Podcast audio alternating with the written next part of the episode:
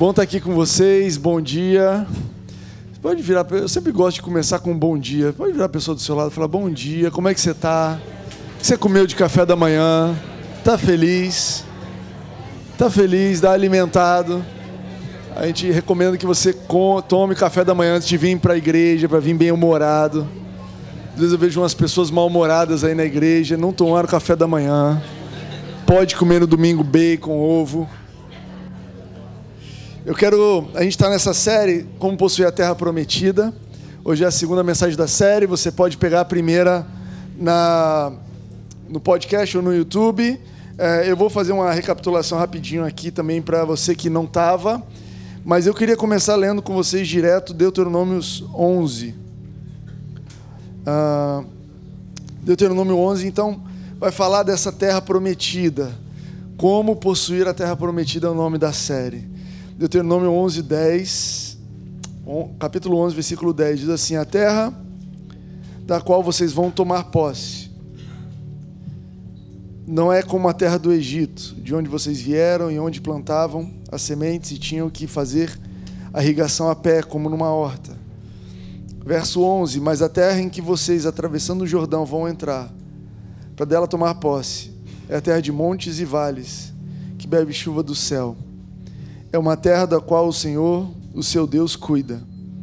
Os olhos do Senhor, o seu Deus, estão continuamente sobre ela, do início ao fim do ano. Verso 13. Portanto, se vocês obedecerem fielmente aos mandamentos que hoje lhes dou, amando o Senhor, o seu Deus, e servindo de todo o coração de toda a alma, então no devido tempo enviarei chuva sobre a terra, chuva de outono e de primavera, para que vocês recolham o seu cereal e tenham vinho novo e azeite. Verso 15: Ele dará pastos pasto nos campos para os seus rebanhos, e quanto a vocês, terão que comer e ficarão satisfeitos. Glória a Deus. Por isso, tenham cuidado para não serem enganados e levados a desviar-se, para adorar outros deuses e a prostrar-se perante eles. Caso contrário, a ira do Senhor se acenderá contra vocês e ele fechará o céu, para que não chova e para que a terra nada produza, e assim vocês logo desaparecerão da boa terra que o Senhor lhes está dando. Gravem essas minhas palavras no coração e na mente. Amarrem-nas amarrem como sinal nas mãos e prendam-nas na, na testa. Ensinem-nas aos seus filhos, conversando a respeito delas, quando estiverem sentados em casa e quando estiverem andando pelo caminho, quando se deitarem e quando se levantarem. Escrevam-nas nos batentes das portas da sua casa e nos seus portões, para que, na terra que o Senhor jurou que daria aos seus antepassados, os seus dias e os dias dos seus filhos sejam muitos, sejam tantos quanto os dias durante os quais o céu está acima da terra. Amém. É isso que a Bíblia diz sobre a terra prometida, isso é parte da promessa, uma terra que Deus vai cuidar, uma terra que Deus tem para você, uma terra que você não depende do seu esforço, onde você era escravo no Egito, e uma terra, pelo contrário, que ela bebe da chuva do céu. Timóteo, o que isso tem a ver com a gente? A gente já leu aqui, eu te convido a ler depois com calma. 1 Coríntios 10 vai mostrar para a gente que aquilo que aconteceu ao povo, vou ler aqui para vocês rapidinho. Diz o seguinte, verso 1: Porque não quero, irmãos, que vocês ignorem o fato de que todos os nossos antepassados, que Paulo, um judeu, então, falando dos antepassados dele, de Moisés e o povo de Israel, estiveram sobre a nuvem, todos passaram pelo mar então está falando aqui do episódio de passar pelo mar, saindo do Egito. Essas coisas, verso 6, ocorreram como exemplos, e aí talvez a sua Bíblia tenha aqueles símbolos, aqueles marcaçãozinhos, você vai ler ali na margem, símbolos, ou seja, exemplos ou símbolos, são a mesma tradução para a palavra grega aqui. Essas coisas ocorreram como exemplos, símbolos, para nós, para que não cobicemos as coisas más como eles fizeram Pula para o verso 11: essas coisas aconteceram a eles como exemplos e foram escritas como advertência para nós, sobre quem tem chegado o fim dos tempos. Então, a Bíblia ensina como interpretar a Bíblia, e em 1 Coríntios 10, Paulo vai dizer para a gente: olha, aquela história de Israel que é real, aquele povo que existe, aquela história deles saindo do Egito que é real, ela também aconteceu para servir como exemplo e símbolo na sua vida. E a gente sabe que o Egito é um símbolo do pecado, de uma vida onde você era escravo do pecado, escravo das suas vontades, e Deus tirou o povo do Egito assim como nos salvou. A saída do Egito é um símbolo da salvação. Você e eu não estamos mais debaixo da escravidão do pecado, amém? Somos tirados desse, desse reino, dessa, desse principado das trevas. Fomos levados para um novo reino. Hoje nós estamos debaixo de novas regras. E essa, a forma como eles foram tirados do Egito foi passando pelo mar. E aí Paulo explica: olha, isso aqui era um símbolo do batismo. Hoje, na nova aliança, Jesus deu um mandamento: ir de pregar a todo, todos os povos. Aqueles que crerem e forem batizados serão salvos. Então, existe o batismo, é um dos dois rituais que, a, que o cristianismo tem: batismo e ceia. Hoje a gente vai celebrar a ceia. Mas o batismo diz respeito a uma declaração pública, respeito de uma fé particular. E eles passaram. E depois eles foram para o deserto, e o deserto é um símbolo, um exemplo de uma transição. Sempre que você vê na Bíblia deserto, está falando de uma transição. No caso, eles estavam fazendo uma transição de uma vida que eles dependiam 100% do esforço deles. Eles eram escravos. Um escravo depende 100% do que produz, de quanto de esforço, quanto tempo no dia consegue trabalhar. O valor de uma pessoa escrava é o trabalho dela não é a família, não é nada diferente do trabalho. E eles então estavam passando por uma transição do mundo onde você tem que se esforçar e fazer pela pelo seu esforço as coisas acontecerem, para uma realidade onde você vive de acordo com os milagres de Deus. E durante 40 anos esse povo, durante um tempo esse povo viveu ali debaixo dos milagres de Deus, recebendo os milagres de Deus, se alimentando dos milagres, experimentando os milagres em guerra, em bebida, em comida, experimentando o que Deus estava fazendo. Isso aponta para a nossa vida a transição que você e eu fizemos quando recebemos Jesus na nossa vida e passamos a viver debaixo não mais da dependência das nossas forças, mas debaixo do milagre da poderosa mão dele. Eu não sei se você já fez essa transição mental, se você já renovou a sua mente, se você já entendeu que você hoje não depende mais do seu esforço. Você depende da bênção de Deus sobre a sua vida. Provérbios diz isso: a bênção do Senhor enriquece.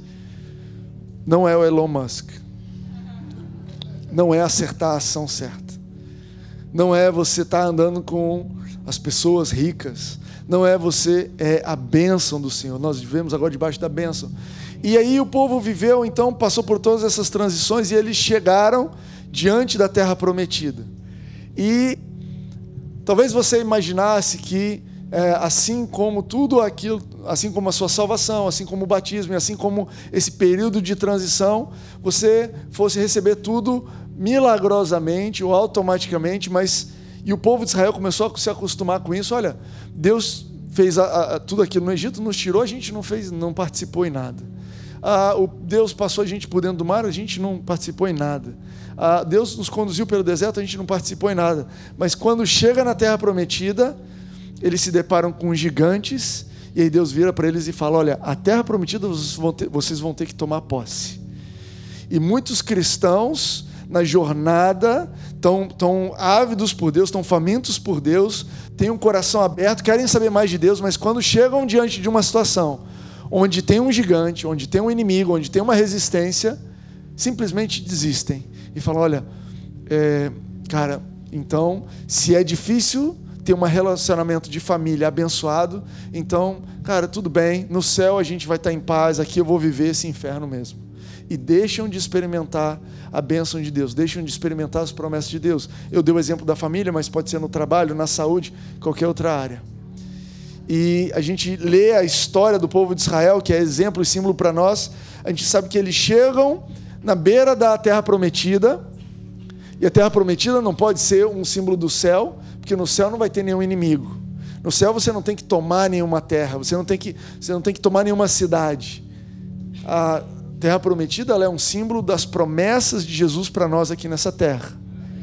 Mas quando eles chegaram e ouviram dessas promessas, eles receberam dois relatórios. Um relatório negativo, segundo a carne, segundo a mentalidade carnal, a forma de pensar antiga, que dizia assim: olha, a terra é boa, mas os gigantes são muitos. A terra é boa, mas a gente vai ser devorado por eles. A terra é boa, mas segundo os nossos próprios olhos, nós somos gafanhotos. Esse foi o relatório negativo. Mas, graças a Deus, que sempre coloca à nossa volta pessoas para nos declararem a palavra de Deus, amém? E eu não estou falando de pastores, eu estou falando de pessoas comuns. Eu estava dando exemplo aqui no primeiro culto. É, o meu celular, eu tenho um aplicativo da Bíblia e eu tenho um widgetzinho ali, né, uma caixinha que me diz o versículo do dia. Meu celular tem isso, meu computador tem essa mesma coisa.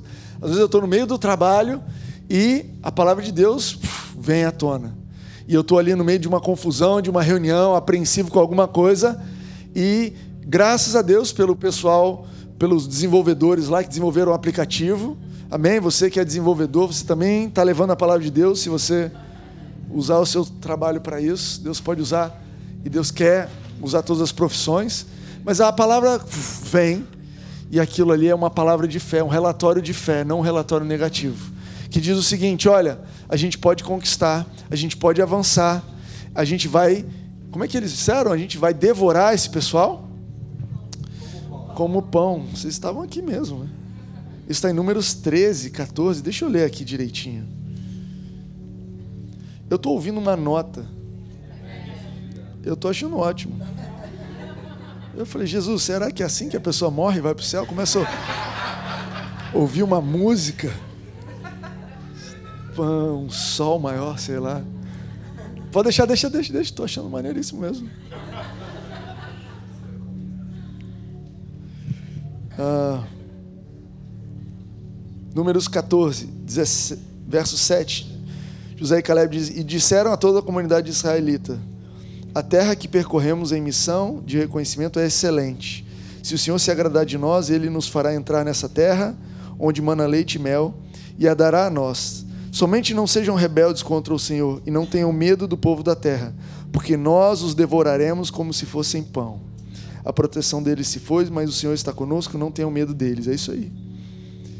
A proteção deles se foi. Amém. Muitos cristãos então param nesses dois relatórios e a semana passada a gente falou: olha, garanta que você tem diante de você sempre um relatório positivo, um relatório de fé. Não se trata de otimismo, não se trata de um falar a verdade e outro falar a mentira. Se trata de relatar segundo a carne, segundo a visão natural. Naturalmente estou desempregado. Naturalmente estou divorciado. Naturalmente estou doente. Ou declarar aquilo que a Bíblia diz: olha, sim, Deus tem saúde para mim. Sim, Deus tem um relacionamento familiar maravilhoso para mim. Sim, Deus tem saúde emocional para minha vida. E eu não vou ter medo porque Ele está comigo. E eu vou devorar esse gigante como se fosse pão. Agora, é, Deus ele é muito claro sobre a necessidade de tomar posse dessa terra. Quando a gente leu lá em Deuteronômio 11, você vê que ele é enfático em dizer assim: olha, a terra que vocês vão entrar e vocês vão tomar posse. Daqui a pouco ele fala de novo: olha, a terra que eu estou dando para vocês, que vocês vão ter que tomar posse. Deus começa a dar a dica e começa a falar para eles: olha, vocês, a, a, a, essa terra vocês vão ter que, vocês vão cooperar comigo, vocês vão ter que receber aquilo que eu estou dando para vocês. O verso 24 ele diz assim: olha, todo lugar que você pisar, a planta do seu pé pisar, esse lugar eu vou te dar. Dizendo o seguinte: se você não for lá, não é seu. Se você for, não for lá, você não vai receber. Eu já te dei, mas não é seu. Deus está dizendo o seguinte: olha, eu já conquistei. Eu já conquistei. Já está pago. Já está resolvido. É seu. Agora você vai lá e toma posse. Se você não tomar posse, você não vai experimentar.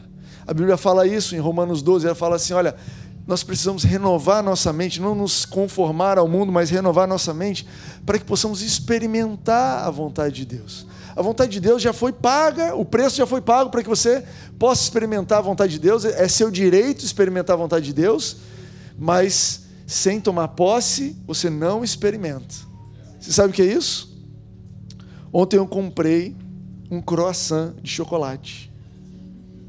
Cheguei em casa com um croissant de chocolate. Era meu, eu paguei.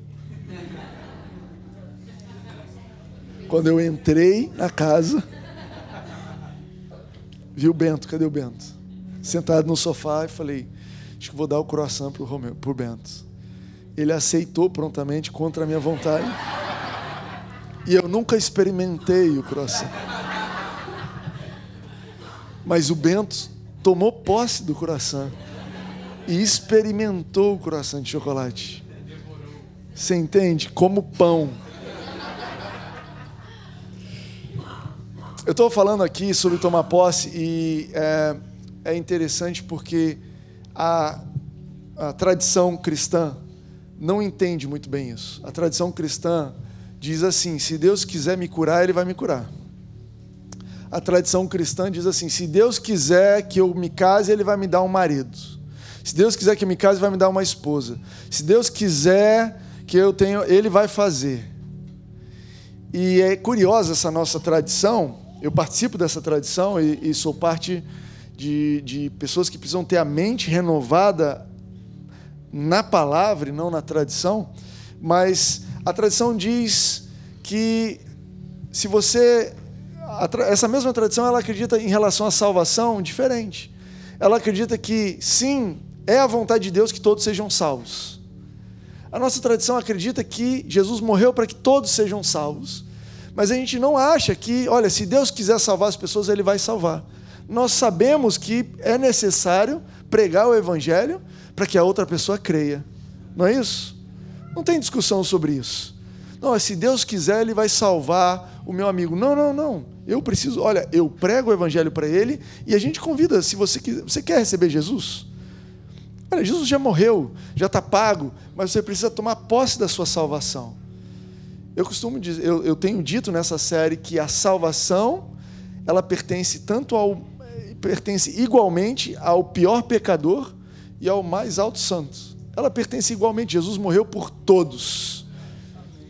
Mas o pior pecador não está tomando posse dela. E os santos, que somos nós, o maior santo, somos nós todos, porque nós somos santos em Cristo, mesmo nível. Todo mundo aqui está tomando posse dessa salvação. E eu tenho convicção sobre isso. Agora, por que é que outros assuntos, por que é que cura, a gente não crê que precisa tomar posse? Por que é que ah, para prosperidade, a gente fala, se Deus quiser, Ele vai me abençoar que, que a gente não pensa da mesma forma, não trata do mesmo jeito e fala: olha, eu sei que é a vontade de Deus que eu prospere, eu sei que é a vontade de Deus que eu seja saudável, eu sei que Jesus já pagou um preço na cruz para que eu seja saudável mentalmente, emocionalmente, que eu tenha relacionamentos saudáveis. Agora, eu vou tomar posse disso. Essa é a nossa atitude. Esse é o convite dessa série. Para você tomar uma decisão de tomar posse de todos os seus benefícios todos os seus benefícios. A gente vai ler Salmo 103, eu pretendo ler aqui se eu chegar até lá, mas diz assim: ah, Bendize ao Senhor a minha alma, não se esqueça de nenhum dos seus benefícios. Essa palavra benefício faz parte do nosso vocabulário hoje em dia, né? Eu sou uma pessoa que eu gosto. Depois que eu entendi que a Bíblia é assim, que eu preciso tomar posse, eu entendi que a vida é assim também. Então eu fico procurando quais são os benefícios que eu tô, se eu estou usando os benefícios. Outro dia eu estava no aeroporto, estava com fome e queria entrar numa sala VIP que eu achei bem VIP, bem especial. Eu falei, eu pertenço a esse lugar. Fui lá, falei, moço, como é que eu entro aqui? Não, precisa ter um cartão X. Não, eu tenho todos esses cartões aqui, não. Nenhum dos seus cartões tem esse benefício. Eu falei, então me dá o nome do cartão que tem o benefício. Tirei uma foto, mandei para o meu gerente, falei, eu quero esse cartão porque eu sou cliente do banco há tanto tempo, não sei se tem gerente de banco aqui, mas você vai receber pedido de cartão aí do pessoal da igreja. Tá, o, o cartão tá no correio chegando lá em casa. Eu vou entrar porque eu quero todos os meus benefícios. Eu não quero abrir mão de nenhum deles, amém? A salvação é o primeiro, mas eu quero avançar, andar mais. Agora, Timóteo, então você está dizendo que para a gente ser abençoado. Obrigado, Igor. Para a gente ser abençoado, a gente precisa fazer uma parte e Deus fazer a parte dele. É, vamos entrar nesse versículo bíblico que não existe. Já ouviu esse versículo bíblico que não existe? Faça a sua parte e Deus fará dele. Você já ouviu falar? Já viu escrito? Já viu alguém tatuado esse versículo? Deixa essa pessoa em paz, não informa que não está na Bíblia. A gente pensa assim, mas deixa eu te dizer assim, bem especificamente sobre isso. Deus fez tudo o que precisa ser feito.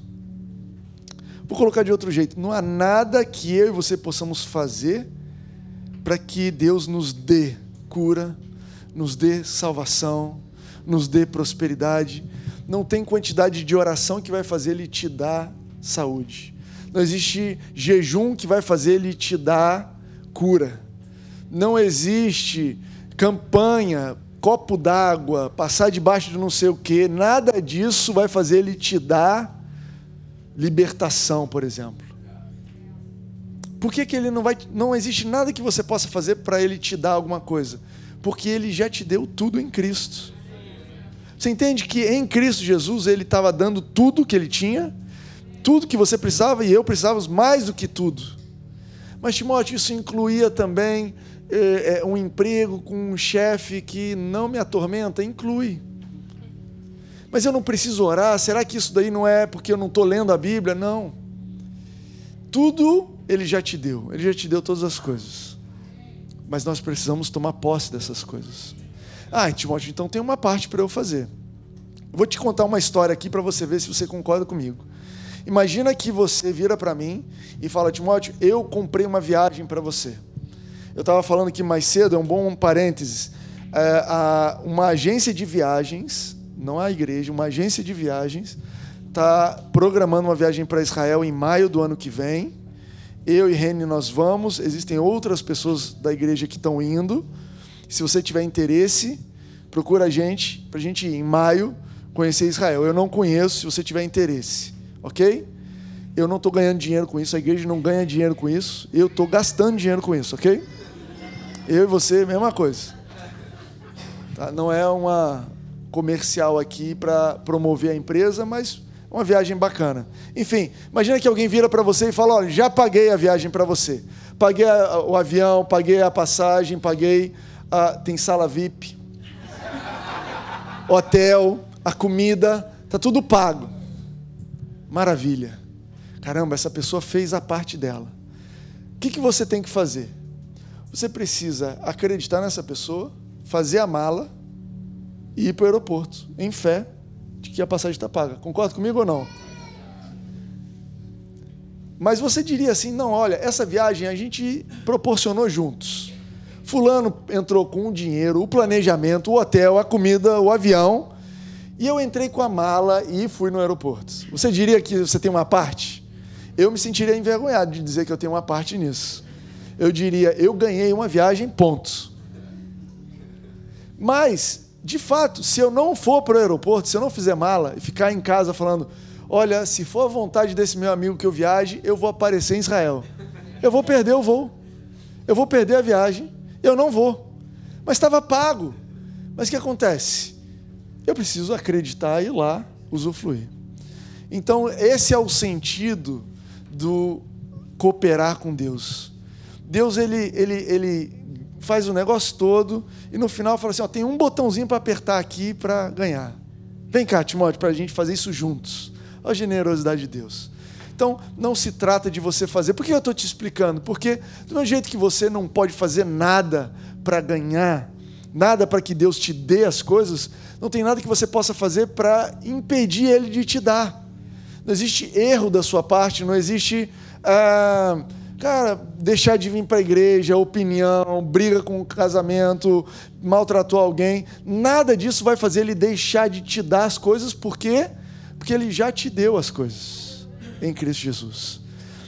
Agora, existem muitas coisas que você pode fazer que podem abalar a sua fé e você deixar de tomar posse o pecado, um, o problema máximo do pecado, além das consequências naturais, é que ele vai minando a sua fé, vai minando a sua fé, vai minando a sua fé. Você vai vivendo uma vida de pecado e aquilo vai, porque o pecado é uma declaração. Eu não confio que Deus vai resolver isso, eu vou resolver do meu jeito. Eu não confio que Deus vai resolver isso, eu vou resolver do meu jeito. Tá tudo bem aí? E aos pouquinhos vai deixando de crer, vai deixando de crer e aí chega uma hora que você fala: não sei se ele pagou essa viagem mesmo, acho que eu vou ficar em casa, fazer essa mala nada. Mas isso não impediu Deus de pagar e de te dar todas as coisas. Você continua tendo o direito delas, você continua tendo acesso à terra prometida, mas você, cara, decidiu não tomar posse. Isso não é a gente, amém? Isso não é a sua história, amém? Sobre isso? Eu sou das pessoas que avança para a terra prometida e toma posse. Você pode dizer isso para você? Sobre você? Eu sou das pessoas que avança para a terra prometida e toma posse do que é meu em Cristo. Você pode dizer isso de novo para você mesmo ouvir? Eu sou das pessoas que avança para a terra prometida e toma posse daquilo que é meu em Cristo.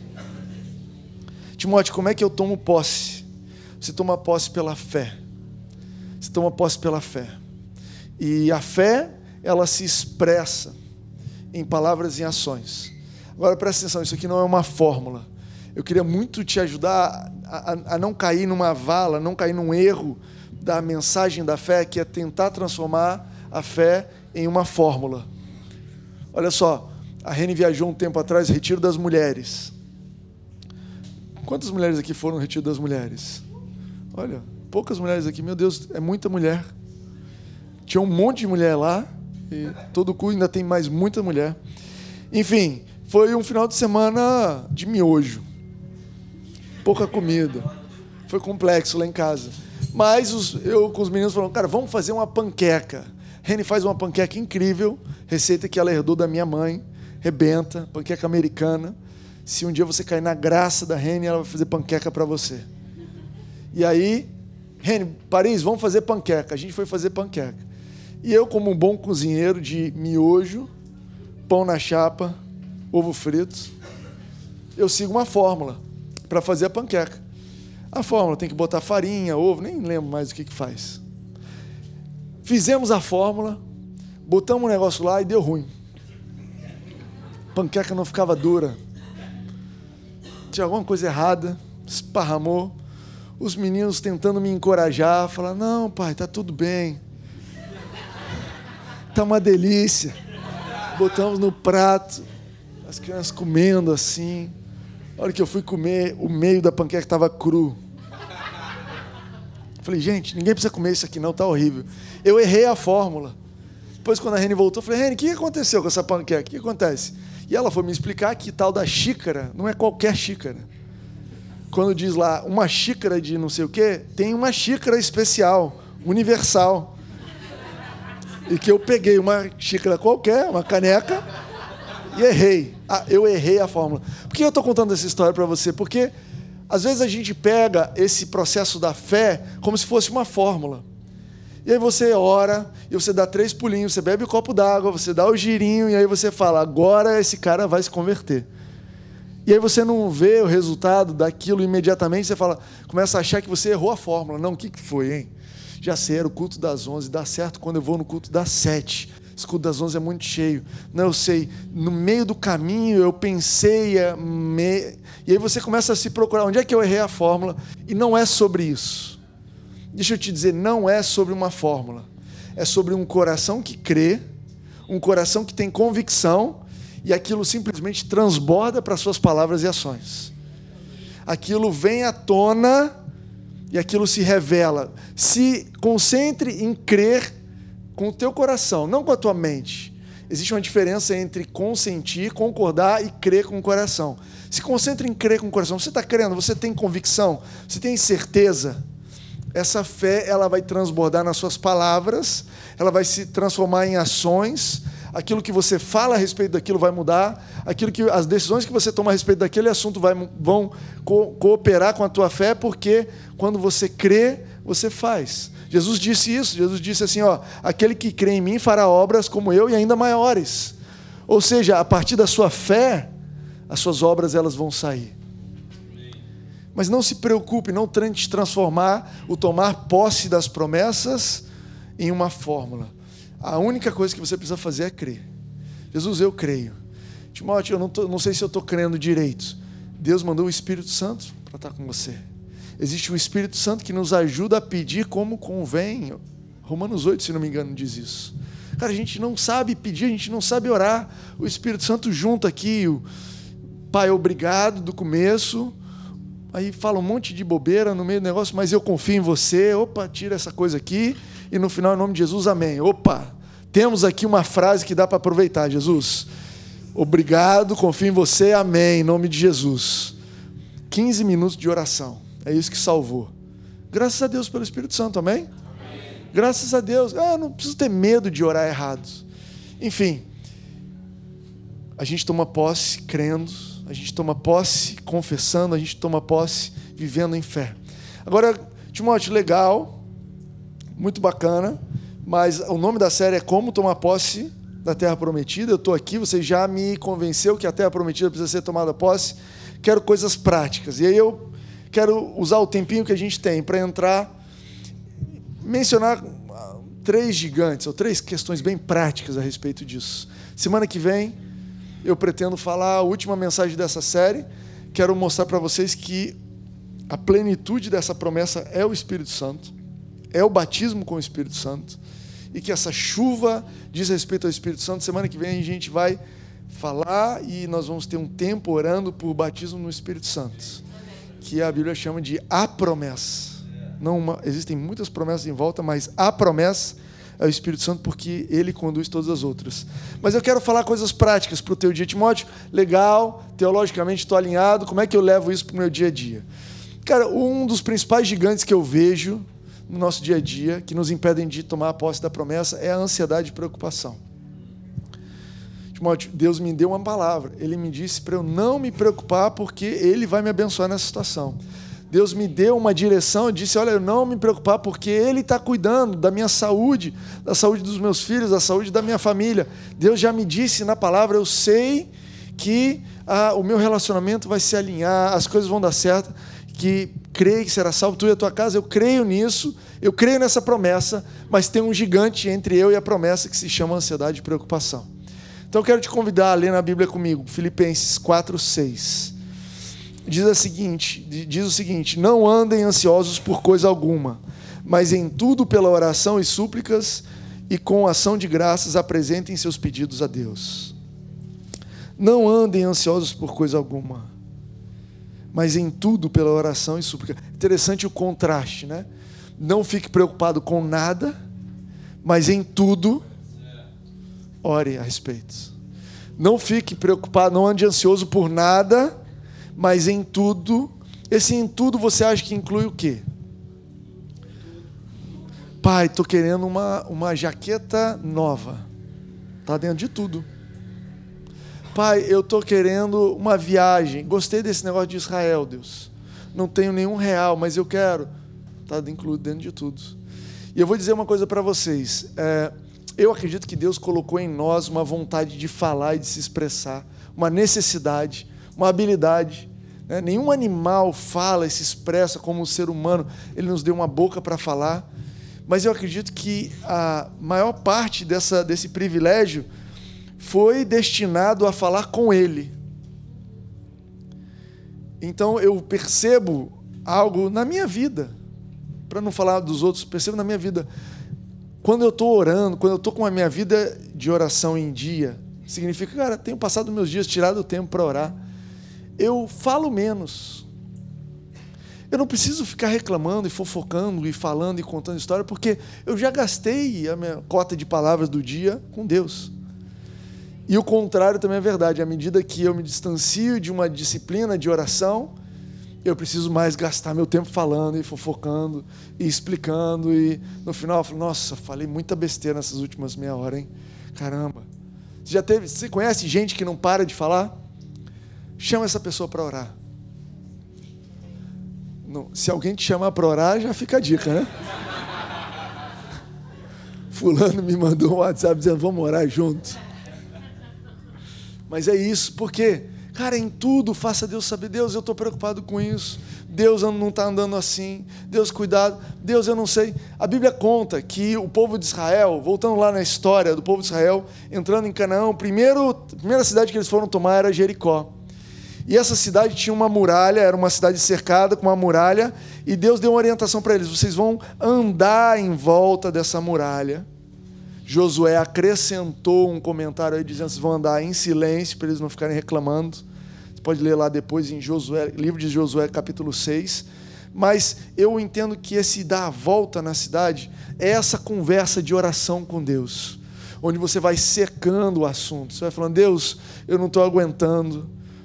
Leva essa pessoa da minha vida, pode levar para o céu, não tem nenhum problema, não aguento mais leva para a glória, para a terra prometida aí, eles vão receber tudo que ele tem. E aí você vai orando. Daqui a pouco o Espírito Santo vai te dizendo: Olha, mas não é muito bem por aí que eu quero que você, eu tenho para você. Que tal você orar um pouquinho assim? Que tal você orar para que o coração dessa pessoa seja mudado? Que vocês tenham um bom relacionamento. Tá bom, Deus, eu topo essa oração aí. E Ele conduz a tua oração. Deus, então, já que você não vai levar para a glória, é, a gente pode pelo menos ter um bom relacionamento, ser bacana, ser legal. Legal, aí você está dando a volta no assunto, orando em tudo fazer conhecido. Daqui a pouco o Espírito Santo fala: Olha, mas uma parte do problema do relacionamento é você também, né? Que tal a gente orar por você também ter relacionamento bom? Ótimo, Deus, então vamos. Aí dá uma volta. Daqui a pouco fala: Jesus me muda, essa pessoa tão boa. Trabalha em mim, muda minha mente, muda meu coração. Mas em tudo, sabe, conversar com Deus, conversa honesta, Deus, não gosto, não quero estou com pavor. Cara, com Deus você pode ser aberto. A Bíblia fala assim para a gente ter ousadia para se achegar. Você fala com teu pai, não sei como é que é relacionamento com teu pai, mas geralmente com o nosso pai a gente pode, cara, ter intimidade para falar, estou de saco cheio do emprego. Eu sei que é bom, que paga bem, mas não aguento mais aquele pessoal. Ou sei lá, qualquer coisa. Você pode falar com Deus, mas é interessante que ele fala assim: oração, súplicas com ação de graças existe um elemento da conversa com Deus que é você começar a agradecer antes da coisa acontecer. E essa história de Josué, ela fala que eles no sétimo dia começaram a gritar para e aí a, a muralha caiu. Agora presta atenção, agradecer a Deus depois que a coisa aconteceu é fácil. Gritar depois que a, a muralha caiu, todo mundo grita. Depois que a muralha caiu, até o povo de Jericó estava gritando. Entende isso? Naturalmente, você fala, Deus, obrigado pelo dinheiro que bateu na conta agora. Não exigiu fé. Fé não é isso. A fé é falar, Jesus, obrigado, porque apesar da minha conta estar no zero, eu sei que você já me deu toda a provisão e eu tomo posse da provisão. E eu quero te agradecer por uma provisão abundante que você não só vai suprir as minhas necessidades, mas você vai suprir de acordo com a abundância que você tem, de acordo com o teu padrão e não o meu padrão. Cara, ora a respeito, mas uou, começa a agradecer a respeito daquilo. Mas Timóteo, eu não vou estar mentindo. Olha, a Bíblia fala que nós servimos um Deus que chama as coisas que não existem como se já existissem. Ele está mentindo ou não está mentindo? Ele vira para você e para mim e fala assim: Você é o santo. Ele está mentindo ou está falando a verdade? Ele está te olhando lá na frente, ele está te vendo em Cristo. Ele fala assim: Você não sabe ainda quem você é, mas eu sei a verdade. Eu sei como é que as coisas são. E da mesma forma, olha, você agradecer por uma coisa que você não está vendo, não significa que você está mentindo em relação ao natural, é que você está falando a verdade em relação ao espiritual. Entende isso? Cara, avança nisso. Avança nisso. Hebreus 11, 30 diz assim: Pela fé caíram os muros de Jericó. Cara, pela fé. Olha que interessante. Vocês vão entrar na terra e vocês vão possuir. Vocês vão devorar eles como se fossem pão. Primeiro inimigo, primeira fortaleza. Pela fé, os muros caíram. Você tem muros que você está enfrentando na sua vida. A ansiedade e a preocupação é um muro. Cara, é um muro. Cara, eu, eu sei que Deus tem algo para mim, mas eu estou batendo nesse muro aqui, ó. Pá, pá. O que, que eu vou dizer? Eu vou orar, mas eu vou agradecer. Amém? A gente tem um outro gigante que é o tempo entre crer e ver. Sabe o que é isso? Você ora e você crê no teu espírito, você tem certeza, mas existe um tempo entre o que está no teu espírito acontecendo natural. A Bíblia conta a história de Abraão que Abraão não tinha filho, tinha 75 anos de idade, morava na casa dos pais. Deus fala para ele: Olha, sai da casa da tua parentela para um lugar que eu vou te dar, que eu vou te mostrar. E depois fala para ele: Olha, eu vou, vou, eu vou te dar uma descendência tão numerosa quanto as estrelas e a areia. E Abraão fala: Deus, eu não estou pedindo uma descendência numerosa, estou pedindo um filho. Eu estou pedindo 200 filhos, não, estou pedindo um. Eu tenho 75 anos de idade, não tenho um filho. E Deus vai lá e muda o nome de Abraão e chama ele de pai. Pai de muitas nações. O nome dele era Abraão, chama Abraão. E diz, a Bíblia diz que Abraão creu, com 75 anos de idade. Mas sabe quando é que nasceu Isaac, o filho da promessa? 25 anos depois. Ai, Timóteo, assim você me desanima. Não dava para ter um exemplo mais curtinho assim, não? Você quer um exemplo curtinho, vai ler o livro de Marcos. Marcos conta Jesus como um homem trabalhador, e aí quase tudo em Marcos era imediatamente foi curado. Imediatamente. Então ele deu ênfase naqueles milagres do imediatamente. Decora Marcos lá, quem sabe com você é imediatamente. Mas existem coisas na nossa vida que existe um tempo entre crer e acontecer. Por que, que existe um tempo entre crer e acontecer? No natural, eu não sei, eu não sei, gente, te explicar. Eu também não queria saber, queria ter uma explicação que acalmasse o nosso coração, mas não adianta.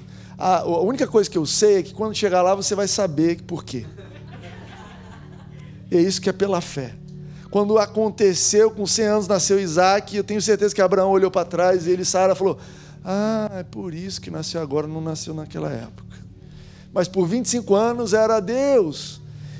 Eu estou vendo a tua promessa do filho, eu crio na tua promessa, eu tomo posse, eu estou te agradecendo pelo filho, mas já se passaram 23 anos, 24 anos e não estou vendo no natural. Deus tem para você muito além do que você está vendo no natural. A verdade, Deus quer que você celebre. Eu acredito que no dia que nasceu Isaac, Abraão e Sara estavam alegres, mas falaram: olha, a gente já sabia que você ia nascer. Pela fé, eu já sabia que ia acontecer.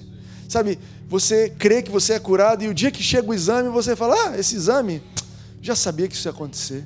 Eu já comemorei muito antes. A festa da cura a gente já fez muito antes. O dia que o casamento entra a linha e tudo mais, a família está em paz. Olha, eu já venho agradecendo por essa família. Eu já vejo essa família desse jeito há muito tempo.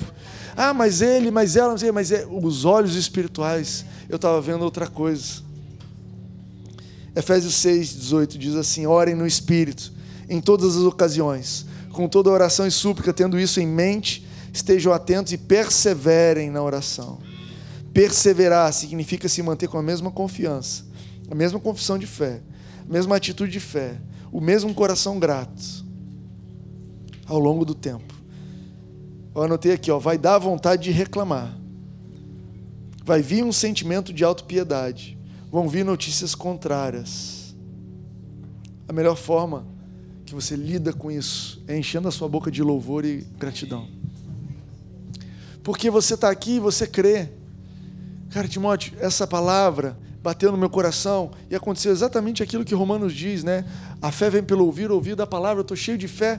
Cara, Deus vai mudar o meu, meu trabalho, Deus vai me prosperar, Deus vai me abrir uma oportunidade, eu creio. Sai domingo aqui pegando fogo. Chega segunda-feira, você imagina que você vai entrar no trabalho e o chefe vai falar: Olha, eu me arrependo de todas as coisas, me perdoa. O teu cliente vai ligar e falar: Eu não sei onde eu estava com a cabeça em te dar só tanto de dinheiro, eu quero te dar dez vezes mais. Você acha que o teu colega vai falar: olha, me bateu uma coisa no domingo à noite, enquanto estava. Não sei o que aconteceu, eu fiz todo o trabalho para você, está aqui a apresentação pronta. E você espera isso, mas o que acontece no domingo, na segunda-feira, é, cara, nada mudou. O chefe continua pegando no teu pé, o cliente continua não querendo, a, o colega não fez nem o seu nem o dele, você tem que fazer o dele de novo. E às vezes você chega no outro domingo com menos fé do que do domingo anterior. Entende isso? Caramba, o que, que eu faço? É o tempo entre eu crer. Tipo, domingo eu estava crendo, no outro domingo eu já não tenho tanta certeza que Deus quer o melhor para mim. Eu já não tenho tanta certeza nessas promessas. E aí o que, que a gente faz? A gente enche a nossa boca com gratidão para não reclamar. Porque a vontade é de reclamar. Pô, Deus, eu te pedi tão pouco, Deus. Pô, Deus, tu dando tanta coisa para tanta gente aí. O Timóteo vai para Israel. Só pedir para tu me dar o ingresso do cinema.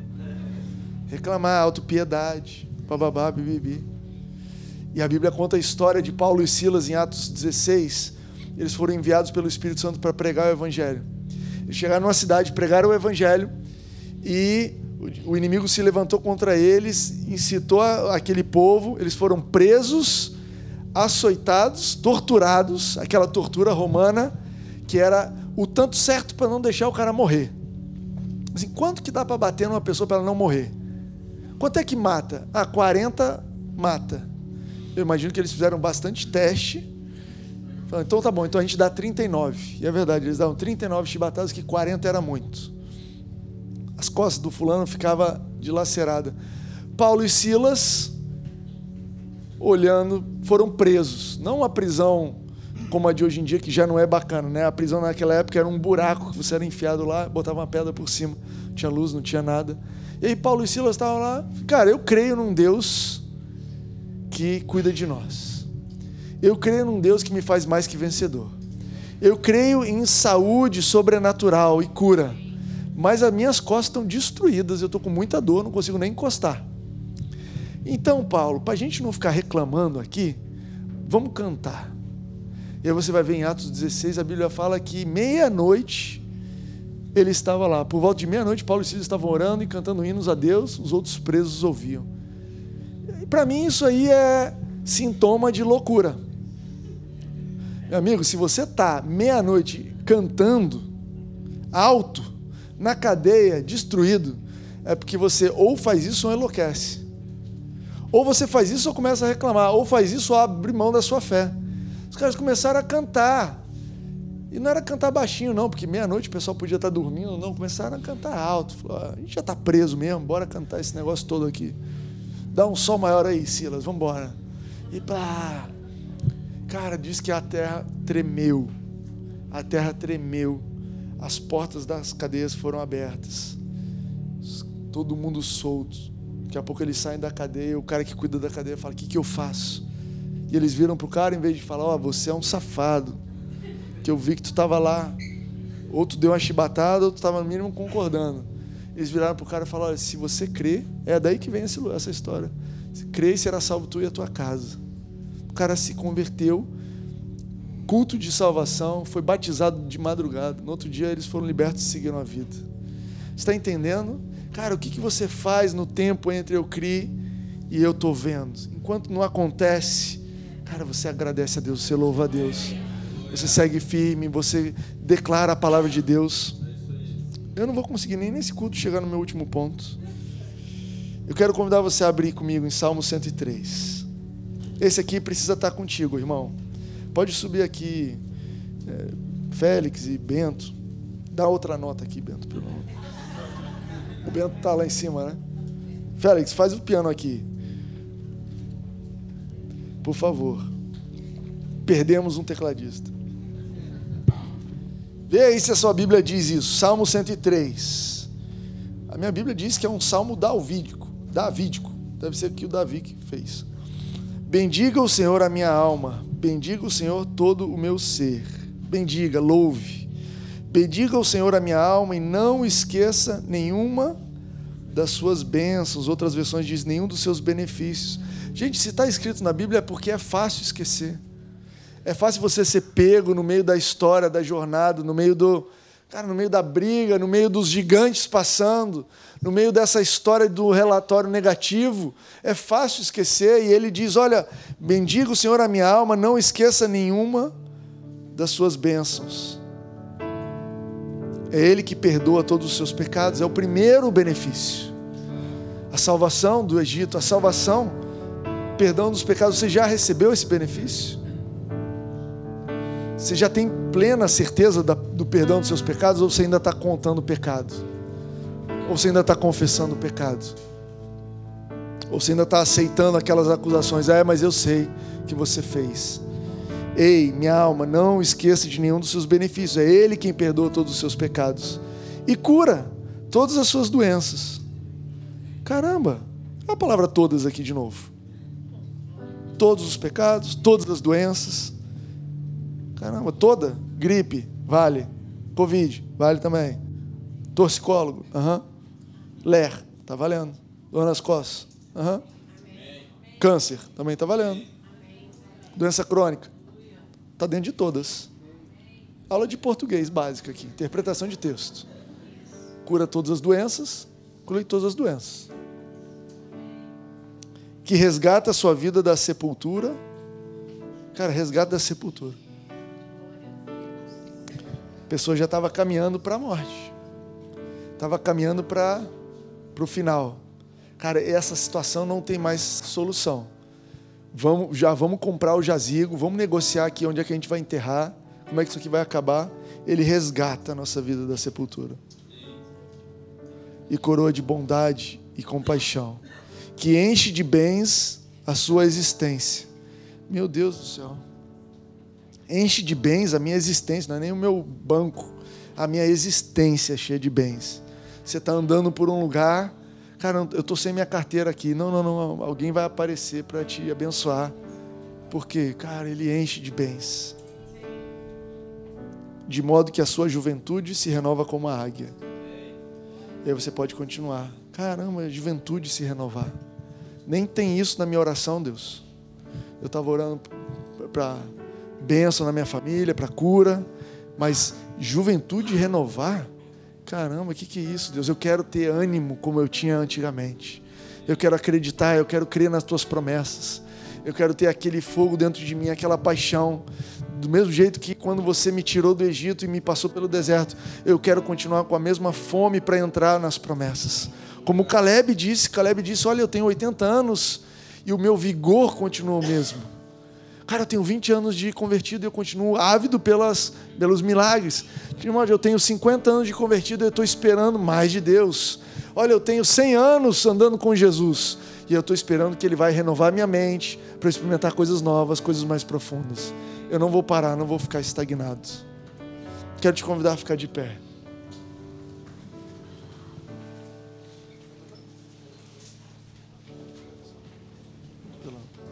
Quero te convidar a fechar os seus olhos. E a gente vai ter uma oportunidade de falar com o nosso Pai, lógico, em primeiro lugar. Deixa as tuas preocupações serem conhecidas por Ele. Mas eu queria rapidamente fazer uma transição para agradecimentos. Cara, aquela situação que talvez você reclamou muito. Aquela situação que você estava permitindo entrar um sentimento de autopiedade aquela situação que, cara, você estava perdendo a esperança.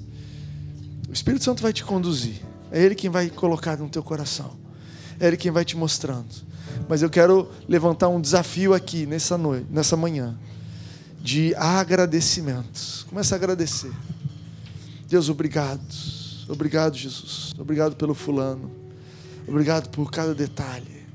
Obrigado, Deus, porque aquilo que a gente começou está terminando.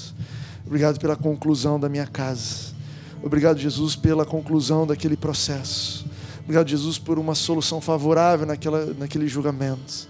Jesus, obrigado por novas ideias, por criatividade. Obrigado por uma solução extra comum, incomum. Eu declaro sobre vocês uma semana abençoada, uma semana protegida, protegida, mente protegida vão ter oportunidade de se preocupar que você não vai perceber, oportunidade de se preocupar que você vai deixar para lá. Proteção física, ameaças contra a sua integridade, proteção contra doenças, enfim, uma semana protegida por Jesus. Uma semana cheia de bênçãos, cheia de conquistas, de inimigos sendo vencidos em nome de Jesus. Amém? Vamos dar uma salva de palmas, vamos agradecer Jesus. Amém. Estamos encerrados. Não saia sem dar um abraço, duas, três pessoas.